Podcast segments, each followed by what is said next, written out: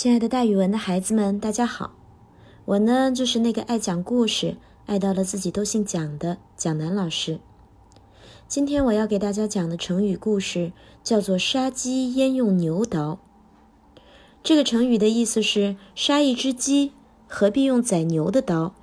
比喻办小事情用不着花太大的力气。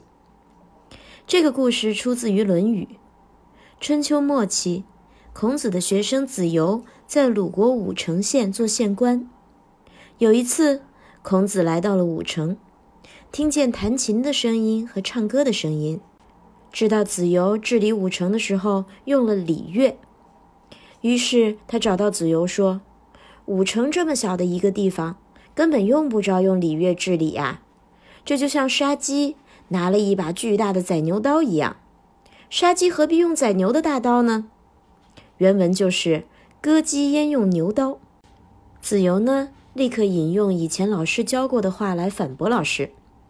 以前我听老师讲过，君子学了礼乐就能相亲相爱，小人学了礼乐就能易于驱使。老师，我现在照你的话去做，为什么你又取笑我？孔子听了子游的辩驳，连忙改口。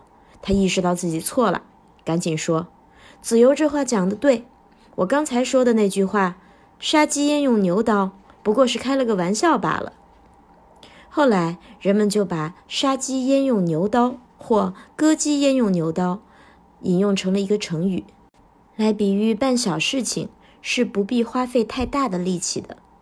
这个成语的意思也是说不要小题大做。比如说，你和爸爸一块去菜市场。爸爸买了一些小菜，在那儿算账，你就可以蹦上去跟爸爸说：“爸爸，这么简单的账还是我来算吧。您是个数学老师，应该算更复杂的账。杀鸡焉用牛刀呢？”好了，孩子们，今天的成语故事就给大家讲到这儿，咱们明天再见哦。